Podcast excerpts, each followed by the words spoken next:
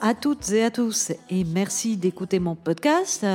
Je vous souhaite une bonne année 2021 et je nous souhaite à tous que les bars et les salles de concert et les petits commerces rouvrent, que le gouvernement ne nous reconfine pas sous prétexte qu'il est incapable de distribuer des putains de vaccins et euh, bah oui, hein, pardon, j'ai pas l'habitude de parler politique dans ce podcast parce que pour moi c'était pas le propos. On est là pour parler de musique, mais euh, en même temps, là maintenant, on en a tous plein le.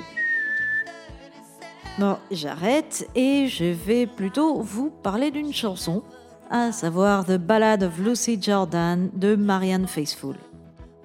Elle est parue sur l'album Broken English en 79 et figure dans la BO du film Thelma et Louise.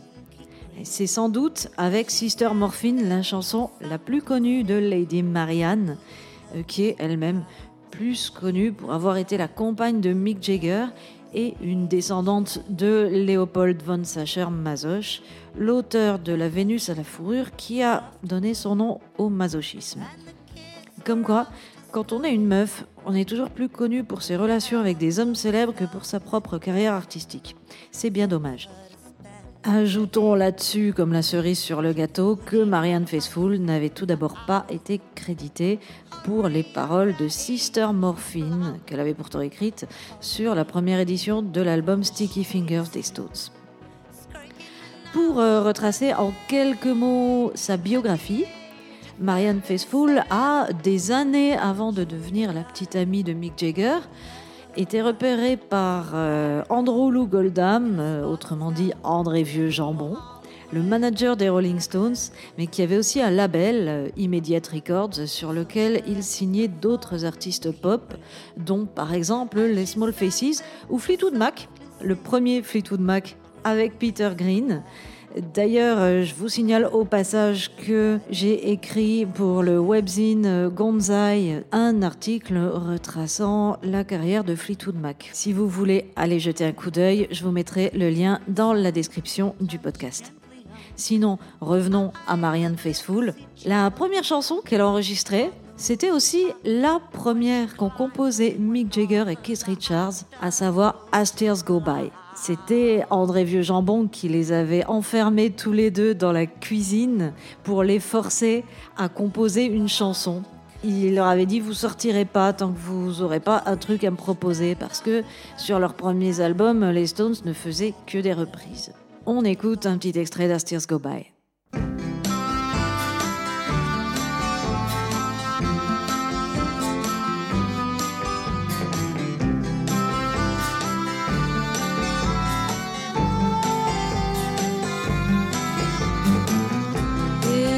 Marianne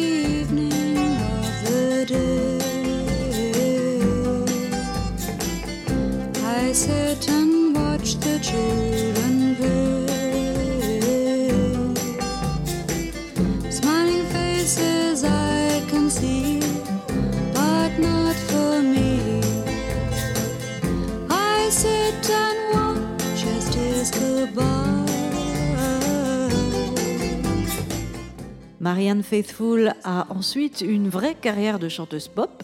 Elle a enregistré deux albums, elle a fait des tournées, euh, jusqu'à ce qu'elle se maque avec Mick Jagger. Et ben, à ce moment-là, euh, il n'y en avait plus pour lui. Et euh, elle a dû mettre entre parenthèses sa carrière musicale. Et bon, comme je sais que vous vous posez tous la question, je vais vous le dire, hein, elle n'avait pas de barre chocolatée Mars dans le vagin lors de la fameuse descente de police dans la maison de Keith Richards à Redlands, au cours de laquelle Jagger et Richards ont été arrêtés, ce qui avait donné suite à un procès retentissant, mais vous connaissez tous l'histoire. Et bon, assez parlé des Stones, parlons de Marianne. Une fois qu'elle a quitté Mick Jagger, elle a plongé à fond dans l'héroïne. Pendant quelques années, elle a rien fait d'autre que de se camer. Elle a même vécu dans la rue ou dans des squats. Elle euh, fréquentait des gros losers, euh, bref, la vie d'une tox de base, quoi. Et au bout de quelques années, elle n'a absolument plus rien de la jolie jeune fille blonde et innocente qu'elle était. Un ange avec des gros seins, pour reprendre la formule élégante d'Andrew Goldham. Et euh, même sa voix a totalement changé. Elle a à présent une voix grave et cassée de grosse fumeuse. Le punk arrive et là ça lui parle à Marianne. Il y a un manager euh, qui vient la chercher euh, dans le quartier de Soho, où elle vivait sur un mur, pour euh, lui proposer de faire un album. Et ce sera Dreaming My Dreams, qui est paru en 1976 et qui fait un flop, mais qui lui a remis le pied à l'étrier. Elle s'entoure de nouveaux musiciens et elle décide de travailler sur ce qui deviendra Broken English, son chef-d'œuvre. Vous savez bien, c'est le disque avec la pochette où elle est en bleu sur fond noir avec juste le bout de sa clope qui est rouge. C'est un album euh, vraiment étrange. Moi, il m'a complètement désarçonné quand je l'ai acheté. Ça rompt totalement avec ce que la chanteuse a fait dans les 60s, euh, notamment parce que ce sont plus les guitares qui prédominent sur les chansons, c'est les synthétiseurs. La production est vraiment froide, c'est presque un album de New Wave. Finalement, il colle à son époque. Hein. Et euh, bah, du coup, euh, je dois avouer que je l'écoute euh, pas très souvent. Parce que, bah, comme vous le savez sans doute, j'ai du mal avec la musique synthétique. Mais même si, force est de reconnaître que les chansons sur Broken English sont vraiment bonnes. Et Marianne chante hyper bien, avec sa voix cassée, et il y a, vraiment quelque chose dans ce disque. À l'époque de sa sortie, la chanson The Ballad of Lucy Jordan a été écrite dans la presse comme du Dolly Parton produit par Brian Eno, mais en mieux. Alors que dans les années 60, Marianne Faithfull se contentait de chanter les chansons écrites par d'autres et qui étaient choisies par son manager, maintenant, elle écrit une majeure partie des paroles et elle collabore avec les musiciens qu'elle a choisis pour la composition. Et ça change tout. Même si elle n'a pas écrit la chanson Lucy Jordan. Il s'agit d'une reprise. Elle avait été euh, écrite par euh, un certain Shell Silverstein, qui est également le parolier de A Boy Named Sue de Johnny Cash. C'est un grand mec chauve et barbu qui était aussi auteur d'histoires pour enfants qui ont eu un grand succès en leur temps. Et ouais. Il a aussi composé euh, la musique du film Ned Kelly, me dit Wikipédia. Euh, un film dans lequel jouait Mick Jagger juste à l'époque de sa séparation avec Marianne Faithfull, qu'il l'avait suivi sur le tournage en Australie et à peine arrivé avait fait une tentative de suicide. Mais euh, j'ai cru qu'il y avait un rapport avec Shel Silverstein et son choix de, reprendre The Ballad of Lucy Jordan, mais en fait, euh, apparemment, pas du tout rien à voir.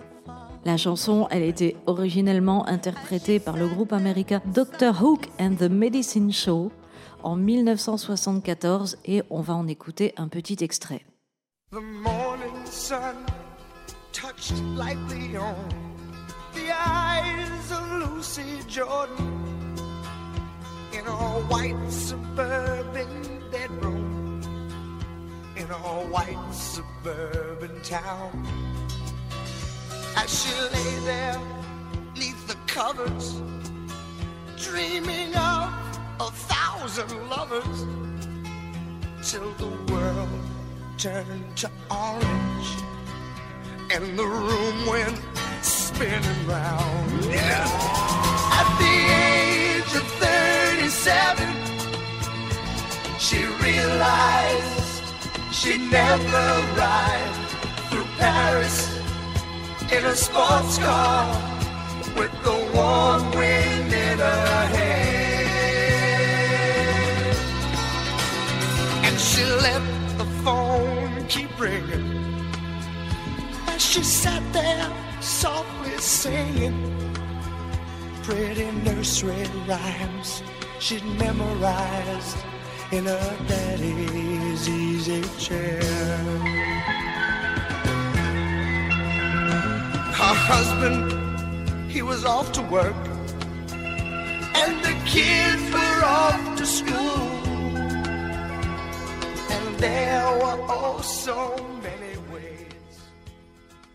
The Ballad of Lucy Jordan a également été reprise euh, deux ans plus tard en 76 par Lee Hazelwood et elle vaut également le coup d'oreille.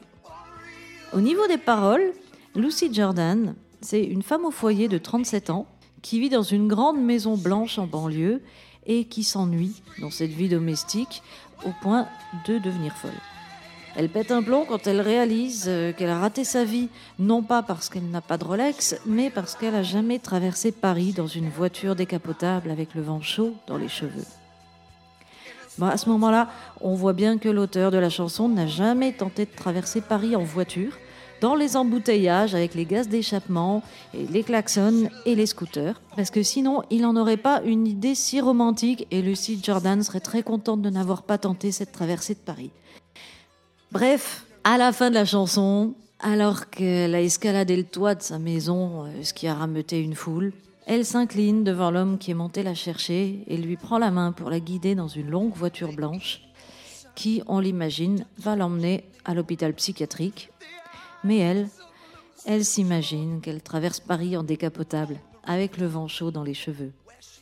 C'est donc une fin qui est à la fois terrible, mais il y a une petite euh, fenêtre entrebâillée vers quelque chose de positif. Dans son autobiographie qui s'appelle Faithful Une vie, que Marianne a écrite avec l'aide de David Dalton, elle nous dit ça sur euh, The Ballad of Lucy Jordan. Lucy Jordan aurait pu être moi si ma vie avait pris une tournure différente. Si, par exemple, j'étais devenue Mrs. Jane Pitney et m'étais retrouvée dans une grande maison vide du Connecticut. C'est une chanson qui parle des femmes prisonnières de la vie quotidienne et de l'horreur de la vie normale à laquelle elles sont censées aspirer. Voilà ce que nous en disait Marianne. Et maintenant, ben, il me reste plus qu'à vous jouer la chanson, non pas au synthé, mais à la guitare dans mon salon. The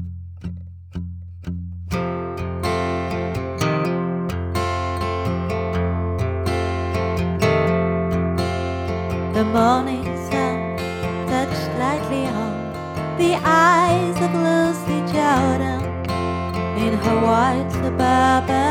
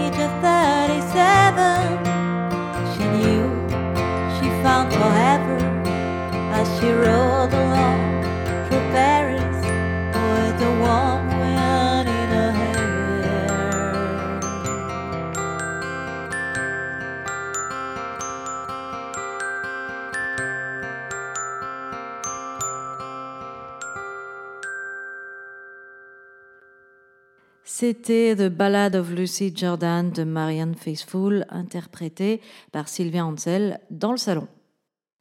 Cette émission a été écrite par Sylvia Ansel et réalisée par Joachim Robert. Je vous rappelle que même en 2021, mon roman Cannonball, L'adolescence n'est pas une chanson douce, est toujours disponible aux éditions Intervalle. Et mon dernier EP, Letterbox, est écoutable et téléchargeable à prix libre sur Bandcamp.